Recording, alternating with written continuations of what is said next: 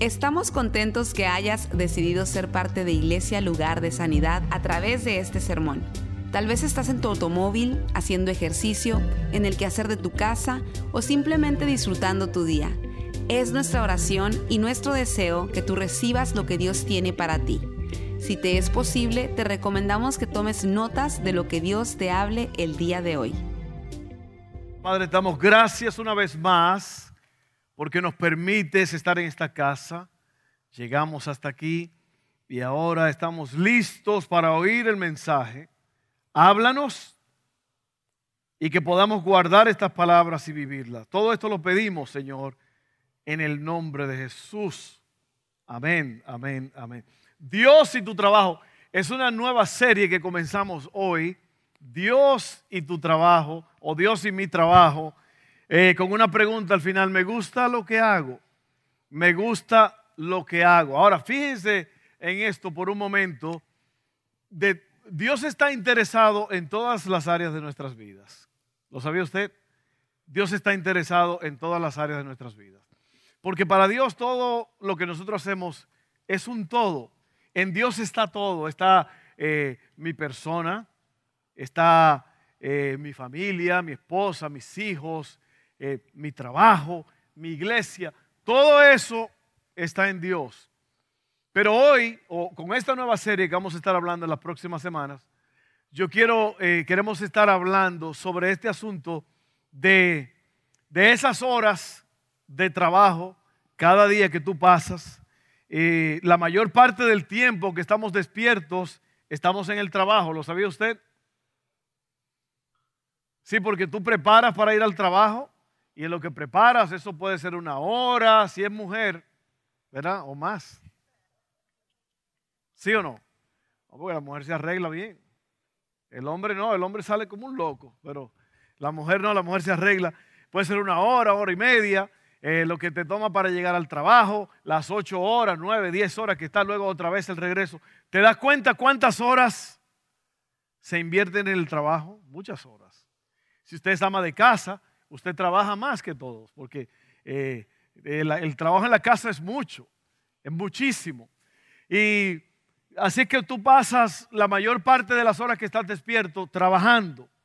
Imagínate si eso es importante en la vida de uno, todo el tiempo que uno pasa trabajando. Así que en esta nueva serie vamos a, estar viendo esos principios que nos ayudarán a vivir con optimismo, porque eh, así es como Dios ve este asunto, con optimismo. ¿Sabía usted que el 70% de las personas en este país no están contentas con su trabajo? 70% de las personas no están contentas, no están satisfechas, no están felices con el trabajo que tienen. Y yo sé que algunos están diciendo, que están hablando a mí ahora mismo. Sí, es, es, 70% es mucho. Entonces, eh, como decía allí, encontrando tu propósito, hay un propósito grande. Oye, 7, 8, 9, 10 horas que tú inviertes en, en trabajar para poder subsistir, como dijo Cantinflas, para poder subsistir, para poder existir, para poder tener un día eh, bueno, para poder pagar las deudas, para poder pagar eh, el techo donde vives. Eso es grande, eso es mucho. Eso es una parte vital y por eso hemos querido dedicar cuatro o cinco semanas a este tema de tu trabajo. Dios y tu trabajo. ¿Me gusta lo que hago? Una pregunta que debes hacerte y yo debo hacerme. Ahora vamos a ver el principio, cómo comenzó todo este asunto del trabajo, porque para muchos el trabajo es, oh, tengo que ir a trabajar otra vez. ¿Cuántos de ustedes han oído eso de, ay, lunes otra vez? Ay, es lunes. Es viernes, es viernes. ¿Y sabes qué? Usted tiene que tener la misma actitud todo el tiempo.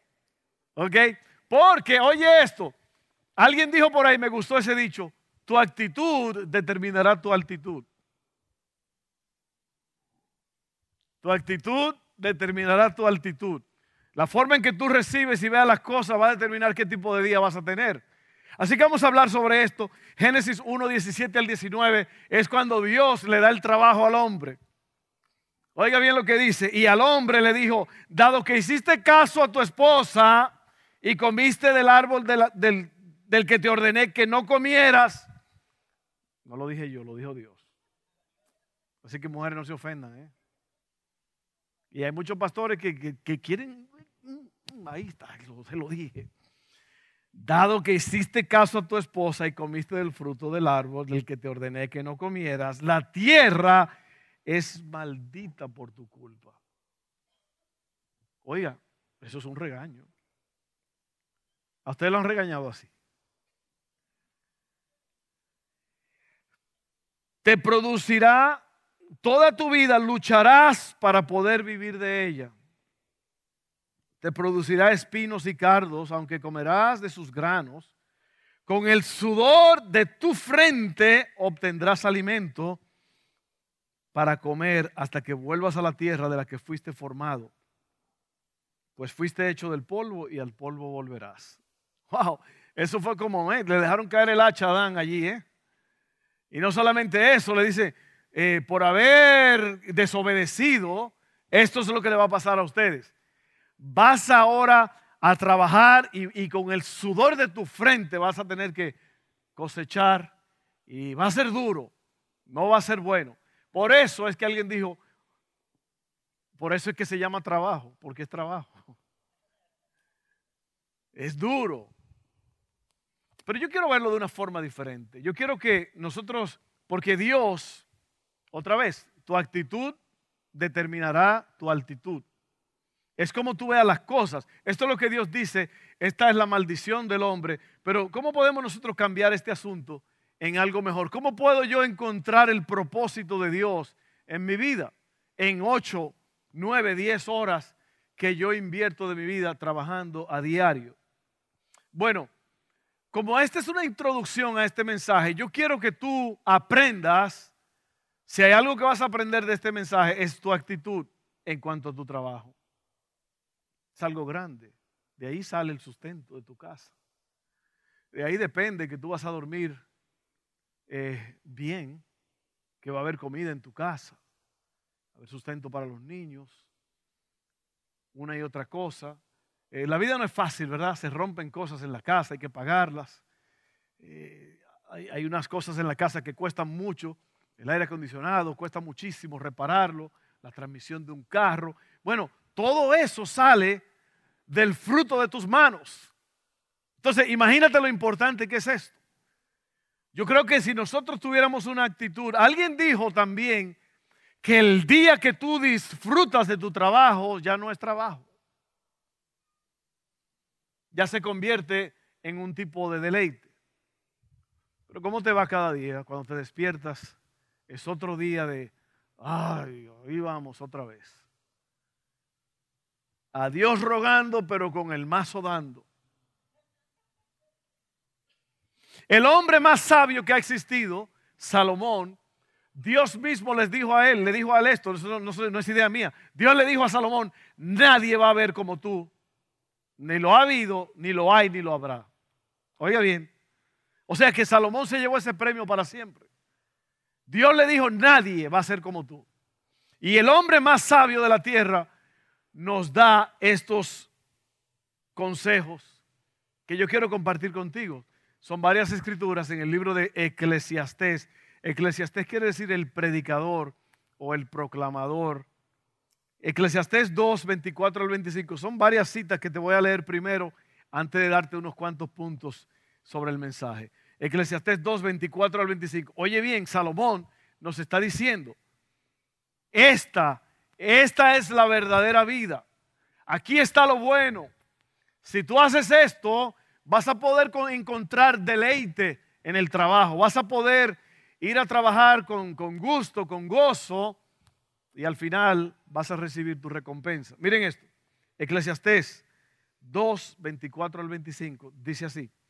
Entonces, el hombre más sabio del mundo, llegué a la conclusión de que no hay nada mejor que disfrutar de la comida y la bebida y encontrar satisfacción en el, en el trabajo. Como que para muchos. Como que lo dijo en ruso. Oiga bien, entonces llegué a la conclusión de que no hay nada mejor que disfrutar de la comida y la bebida y encontrar satisfacción en el trabajo. Luego me di cuenta que esos placeres, de que esos placeres provienen de la mano de Dios. Pues ¿quién puede comer o disfrutar de algo separado de Él? ¿Qué palabras? Oiga bien, qué palabras. ¿Quién puede disfrutar del trabajo, de la comida y de la bebida separado de Dios? Por eso es que la gente se queja, por eso es que el mundo se queja, como el trabajo es la cosa peor que le ha pasado. Pero aquí Salomón dice que no, que tú puedes encontrar deleite. Otra vez, Eclesiastés 3:22. Es como que es como que Dios, Salomón, quiere que tú entiendas a través de este libro, te lo estoy diciendo, vuelvo y, y te lo repito, te lo vuelvo a decir, otra vez, voy para allá, óyelo, segunda vez, Eclesiastés 3:22 dice, entonces me di cuenta de que no hay nada mejor para la gente que ser feliz con su trabajo. Oiga, ese es nuestro destino y nadie nos puede traer de regreso para ver qué pasa después de que hayamos muerto. Otra vez vuelvo y te lo repito, Eclesiastés 3, 12 al 13. Así que llegué a la conclusión Oiga, esto no es el mismo, esto no, él no está repitiendo lo mismo en el mismo verso, él te lo está repitiendo después. Él te lo dice, te habla de otras cosas y vuelve y te lo repite. Así que llegué a la conclusión de que no hay nada mejor que alegrarse y disfrutar de la vida mientras podamos. Además, la gente debería comer, beber y aprovechar el fruto de su trabajo, porque son regalos de Dios. Tu actitud va a determinar tu altitud. Eclesiastés 5, 18 al 20, vuelvo y te lo repito. Aún así, he notado al menos una cosa positiva. es bueno que la gente coma, beba y disfrute del trabajo que hace bajo el sol durante el corto tiempo de vida que Dios le concedió y que acepte su destino. También es algo bueno recibir riquezas de parte de Dios y la buena salud para disfrutarlas. Disfrutar del trabajo y aceptar lo que depara la vida son verdaderos regalos de Dios. A esas personas Dios las mantiene tan ocupadas en disfrutar de la vida que no pasan tiempo rumiando el pasado. ¿Usted sabe, usted sabe lo que quiere decir rumiar? Volver a masticar. Los rumiantes, como las vacas y los chivos, ¿lo han visto? Ellos comen y después usted lo ve masticando otra vez. Usted dice, ah, caray, mira, saben masticar chicle. Porque parece que están masticando chicle, pero es que tienen dos estómagos. Y se tragan esto y vuelven y lo repiten, lo devuelven a la boca. O sea, como que comen así, como, como que van a un McDonald's y comen comida rápida. ¿Sabes? y luego, luego de eso, que, que comen, eh, el, alimento va al primer estómago, después vuelven y sacan eso y empiezan a masticar, a triturar. Lo que está diciendo aquí es que hay gente que se pasan rumiando, volviendo a masticar, volviendo a vivir, resintiendo el pasado. Y no hay vida ahí. Ahí no hay vida.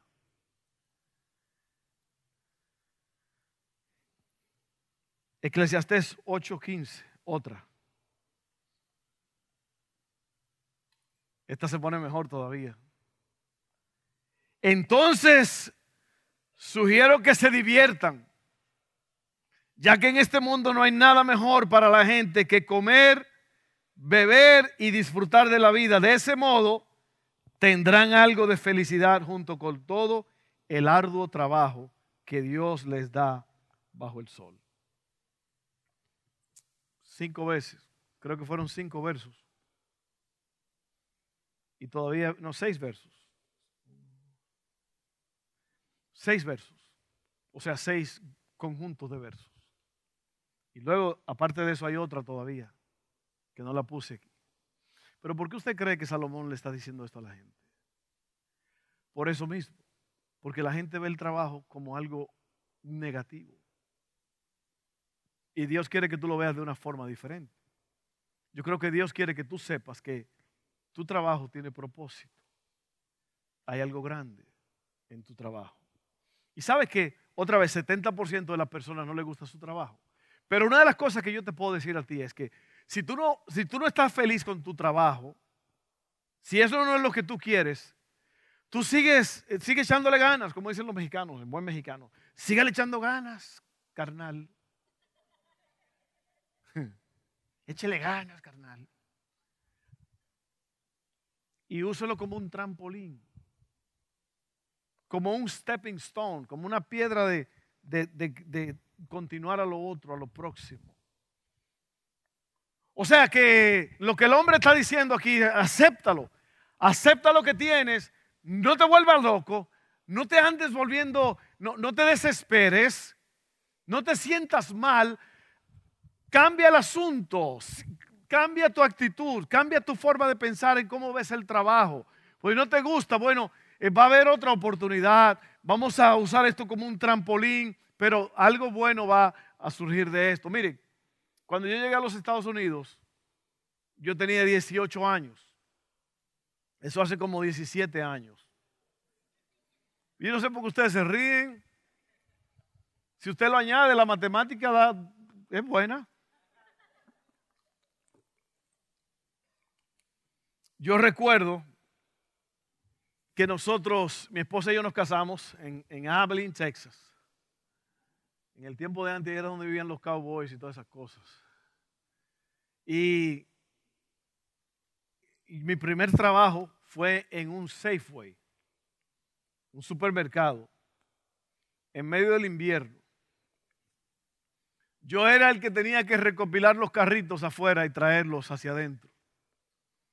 Me pagaban 3 dólares con 20 centavos. Pues dice la Biblia que todas las cosas grandes tienen comienzos pequeños, ¿verdad que sí? Y yo recuerdo el frío espantoso entrando esos, iba a decir esos burritos, pero eran carritos. Entrando esos carritos, y, ese era el trabajo, recolectar los carros y meterlos adentro. Ya después me pusieron a, llenar las bolsas, cuando la gente compraba, yo era el, el llenador, el que agarraba los productos y los metía en las bolsas. Ya después apareció otro trabajito. ¿eh? Pero lo que te quiero decir es que eh, después empecé a trabajar con unos hombres que ponían piedras enfrente de las casas, esas casas grandotas, las forraban de piedras. Y yo trabajaba con ellos, ayudándoles. Eh, después trabajé en una herrería haciendo, porque en mi casa yo aprendí el asunto de, la herrería, a trabajar en hierro, por ejemplo esto. Y me puse a trabajar en eso. Pero cada trabajo fue una experiencia. Cada trabajo fue algo que me sirvió para ir a lo próximo. Y así como tú tienes que ver las cosas. Hoy yo estoy haciendo esto y es un llamado que Dios puso sobre mi vida. Ya tenemos por ahí por los 28 años, mi esposa y yo, como pastores, como líderes espirituales. 28 años. Eso es mucho. Eso es mucho tiempo. Pero es, yo creo, si Dios no tiene otra cosa, que eso es lo que vamos a hacer hasta que el Señor o Él regrese o nos, o nos tengamos que ir. Porque ese es el llamado que Dios ha puesto sobre nuestras vidas. Pero todo ha sido bueno, todo ha sido de beneficio. Uno aprende, uno, eh, antes de, ser pastores, nosotros trabajábamos, yo, yo hacía el trabajo de la madera, todavía lo hago. Eh, todo eso me ha servido. Todo lo que tú haces hoy te va a servir. Obténlo, hazlo como un aprendizaje, algo que Dios te está, está usando para promoverte. Dios te va a promover. Amén. Entonces, la primera cosa que, que yo quiero ver aquí es que Salomón dice, me di cuenta. Y luego también después dice, llegué a la conclusión.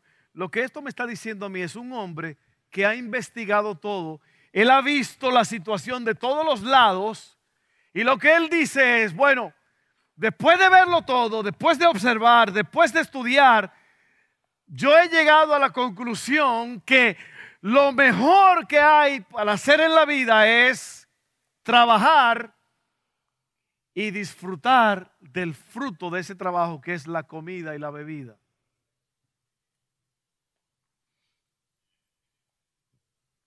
Sea, el, hombre más sabio que ha existido nos dice que son las cosas simples de la vida las que en verdad traen alegría, gozo y paz.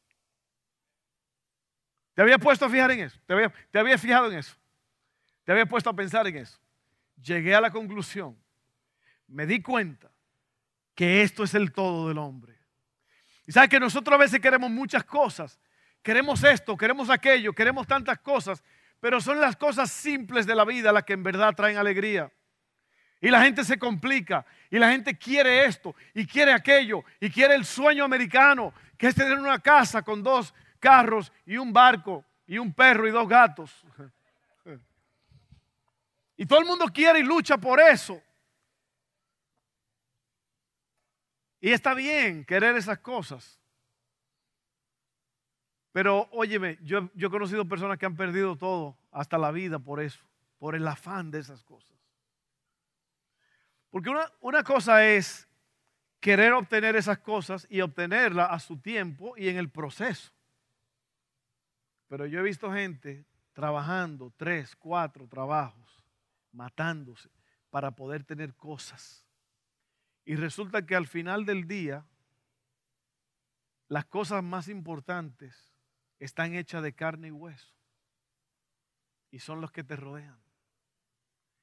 Tus hijos, tu esposo, tu esposa, un abrazo, un beso, un acercamiento.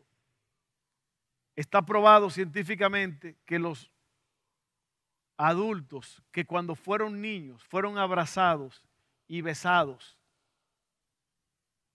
son los que más éxito tienen en la vida. Oiga bien. Porque esas son las cosas importantes de la vida. Trabaja, gánate la vida, pero no te mates por tener cosas. Usted ha visto la, la cantidad de porquería que la gente tiene. Usted, usted ha ido a un garage Sí, pastor, yo soy adicta. Yo no tengo vicio, pastor, pero el vicio mío es garage sale. ¿Y qué compraste? Oh, un montón de cosas, no las necesito, pero mira, estaban baratísimas. Y yo conozco gente que hacen garage sale de todos los garage sales que compran, que no usan. Eso es una condición patológica. Sí, así es, a la gente le encanta acumular cosas. En inglés le dicen a eso una rata empacadora pack rat. Gente que tienen cosas por todos los lados. Pero oiga, oiga, simplifique su vida. Simplifique su vida. No busque las cosas así de, oiga, mire, mire, ¿sabe qué? Nosotros, mi esposa y yo somos muy bendecidos. Somos muy bendecidos porque eh, tenemos una buena vida y disfrutamos la vida. Pero eso ha sido algo que se ha hecho intencionalmente. A nosotros nos ha costado mucho tiempo llegar a donde estamos, pero no nos matamos tratando de comprar y de buscar cosas, sino que hay un arma muy poderosa que se llama la oración. Dígale al Señor lo que usted necesita. Amén. Confía en el Señor y haz el bien. Deleítate en el Señor, deleítate y Él te concederá los deseos de tu corazón. Entonces, ¿para qué yo me voy a matar trabajando para poder obtener cosas cuando, cuando Dios me dice, trabaja, gánate el sustento, pero come y asegúrate que tú estés comiendo y bebiendo en paz? Porque eso es lo más bonito del mundo. Cuando tú puedes sentarte en la mesa con tu familia y en paz comerte, aunque sea unos frijolitos con vacíos, pero si hay armonía y paz en la casa, esos frijolitos hacen el trabajo. ¿Sí o no? Porque hay gente que tiene mucha carne y manjares y muchas cosas, pero se lo está llevando el diablo. ¿Sí o no? Eso es un dicho dominicano para mis amigos dominicanos acá y acá. A ese se lo está llevando el diablo. Entonces, Me di cuenta, Salomón llega a la conclusión de que hay que trabajar con lo que, uno tiene. Después de observar la situación, él se da cuenta que en vez de lamentar, lo mejor es disfrutar. En vez de lamentar, lo mejor es disfrutar. Ay, si yo tuviera, ay, si yo tuviera un carro. Si yo tuviera una troca perrona como la del vecino. Con unos rines así. ¿Y cuánto te costaron los rines? Unos 3.200. ¿Qué qué? Oiga, no trate de ser como los González o como los Jiménez o como los Rodríguez o como los García. Usted sea usted. Si eso es lo que usted puede, ¿qué importa que, que se burlen? Hay uno que en vez de una suburban, lo que tiene es una se burlan.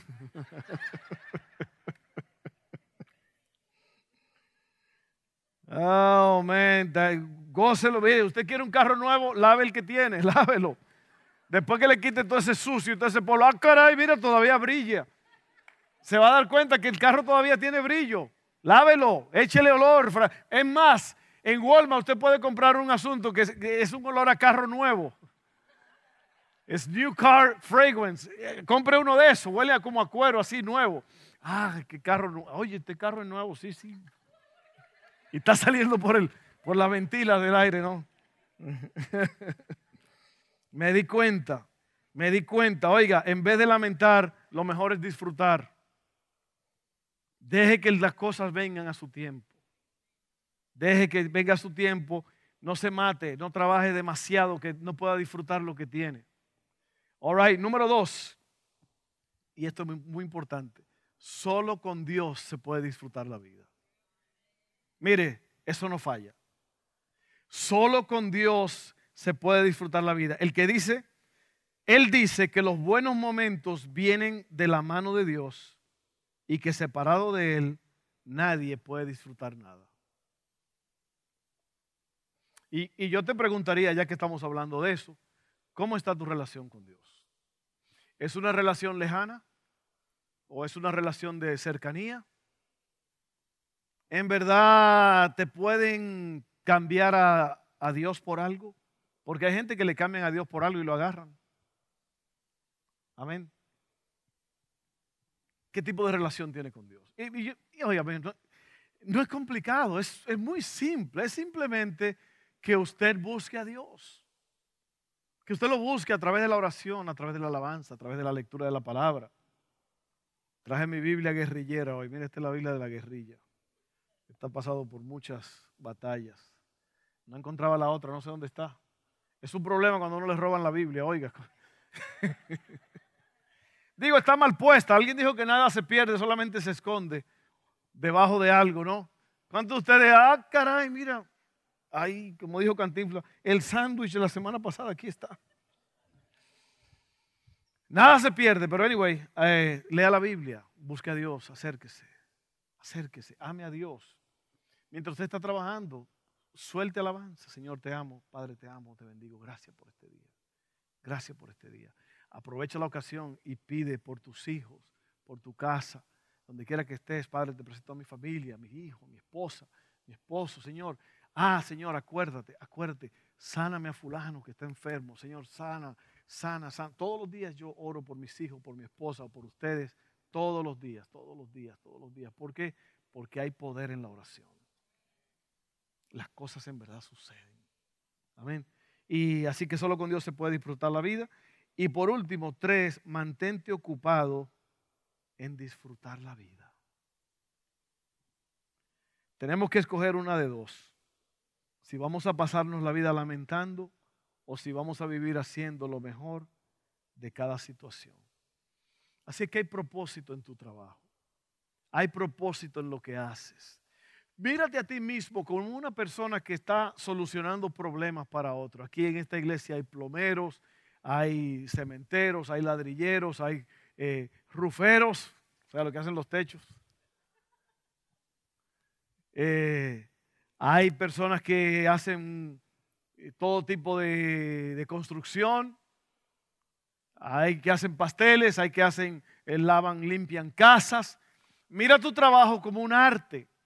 Es más, si usted lava inodoros, toilets, eso es un arte. Alguien tiene que hacerlo y hacerlo bien. Eso no es una, eso no es una desgracia, eso no es eh, ser humilde. Si, si ese es su trabajo, hágalo con dignidad. Hágalo con orgullo, porque porque ese es su trabajo. El trabajo es digno, o sea, hay dignidad en el trabajo, no importa lo que sea, mientras no sea vendiendo, usted sabe, o haciendo, haciendo aquello. Pero disfrute lo que hace. ¿Y sabe cómo usted puede disfrutar lo que hace? Yo recuerdo cuando yo nos, nos, movimos a esta ciudad en 1987, yo empecé a estudiar en la universidad y tenía un trabajito part-time haciendo muebles. Aquí fue donde aprendí a hacer todos esos muebles de camas antiguas, e imitaciones de antigüedades, eh, todos los armarios, esos enormes que habían en las plantaciones, todo eso lo aprendí aquí en una compañía muy especial. Y yo recuerdo que todos los días yendo al trabajo, yo iba orando, Señor, que sea un buen día.